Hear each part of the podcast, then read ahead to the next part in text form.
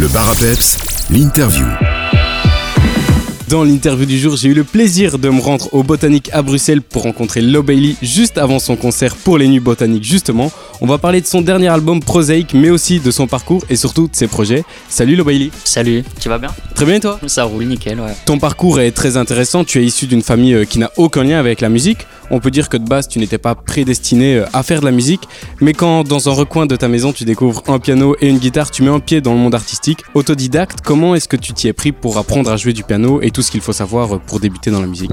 Alors, autodidacte à moitié. J'ai commencé, j'ai fait quelques rapides cours avec une prof qui des cours particuliers quand j'étais petit, quand j'avais 10 ans, mais avec une approche très théorique et donc j'ai arrêté au bout de 6 mois. J'ai repris à 15-16 ans de manière autodidacte, mais du coup en ayant quand même ce tout petit bagage théorique qui était encore dans un coin de ma tête. Et donc à 15-16 ans, euh, je me suis dit, euh, oui, bah en fait, euh, j'ai quand même cette petite expérience-là, je vais, m'y remettre, ce serait trop bête de pas m'y remettre. Et donc à ce moment-là, j'ai commencé à regarder sur internet, à chercher des partitions de morceaux, des grilles d'accords, et, et- j'ai essayé de trouver à l'oreille les mélodies, etc. Et c'est comme ça que je m'y suis mis petit à petit. euh. À quel moment as-tu décidé de faire euh, de la musique ta vocation? La musique est une passion depuis euh, des années, vraiment, et l'écriture aussi. Écriture et musique sont des passions depuis des années. Après, le moment où je me suis dit, bon, ok, let's go, euh, faut se lancer, on a suffisamment de matière, essayons d'aller euh, trouver euh, un entourage professionnel et de développer le truc, ça, je dirais que c'était il y a trois ans, à peu près, en fait, juste avant le Covid. Juste avant le Covid, j'ai commencé à, à travailler avec l'équipe qui m'entoure maintenant. Puis le Covid est arrivé, j'étais encore, j'avais encore un boulot, un boulot à temps plein euh, à ce moment-là. Et quand le Covid est arrivé, euh, il y a eu un-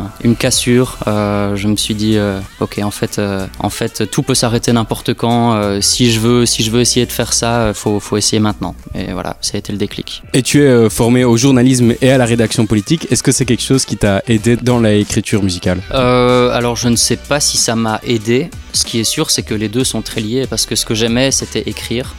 Euh, déjà à 15-16 ans, j'aimais écrire. Et donc je me suis dit, euh, bah, je vais étudier la communication, le journalisme, parce que c'est un métier où on écrit beaucoup. euh, voilà, donc ça m'intéressait.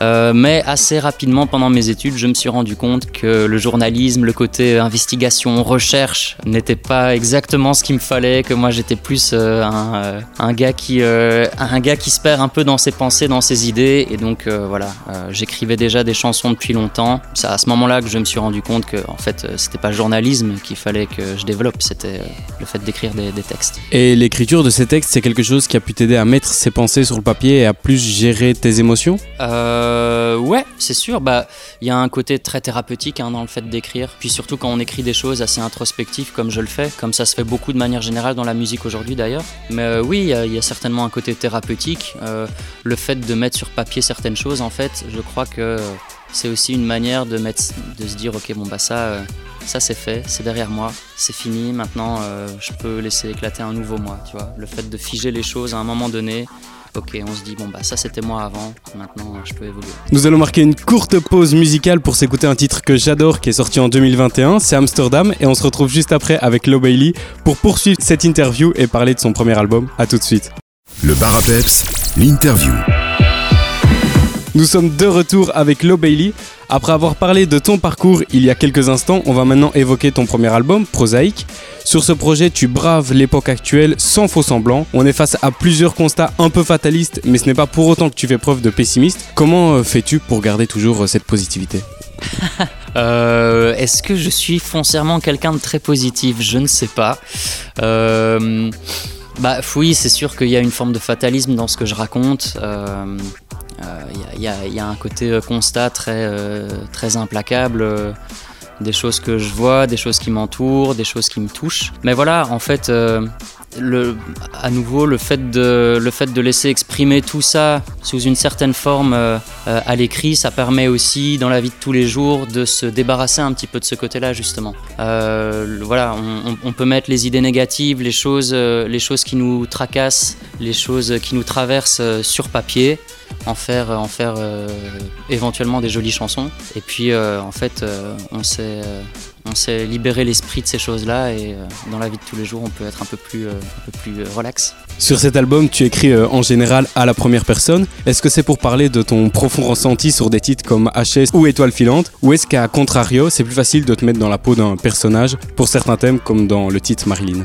Bah les deux sont les deux exercices sont très cool. Après c'est vrai que le fait de parler à la première personne du singulier, ça a quand même quelque chose de plus intimidant. Alors pas au moment de l'écrire, mais au moment de sortir le morceau. Le fait que le morceau ce soit à la première personne du singulier, bah forcément, euh, je veux dire, il y a quelque chose d'implacable quoi. Le gars il parle de lui, donc ouais, il y a quelque chose de plus, euh, un peu plus, euh, qui peut nous submerger un peu plus. Enfin, qui peut me submerger un peu plus quand je réécoute.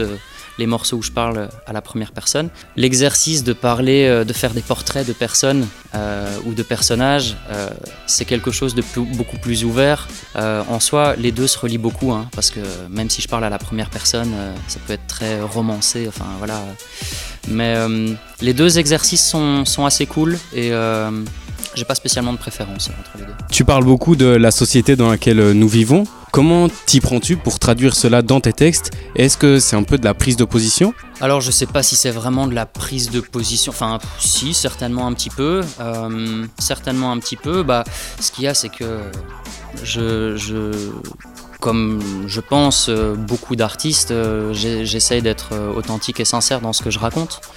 Donc forcément si je tire un constat d'une actualité, de quelque chose que je vois, bah je vais naturellement retranscrire ça. Euh, après, euh, oui, le côté prise de position, bah, je n'ai pas spécialement l'impression d'être un artiste particulièrement engagé. Après, euh, c'est vrai que le côté témoignage, le côté raconter ce qu'on vit, l'époque dans laquelle on est, je vois peut-être ça comme, comme une, pas une obligation, mais vu qu'on fait un métier super cool euh, et que, enfin voilà, euh, fa- faire de la musique, être dans l'artistique, c'est trop chouette. Je trouve que apo- avoir ce côté témoignage euh, de la réalité, de l'époque dans laquelle on vit, c'est quelque chose d'important. C'est une manière, ouais, c'est une forme d'engagement au final. Sur quoi vas-tu te focaliser maintenant que ton premier album est sorti?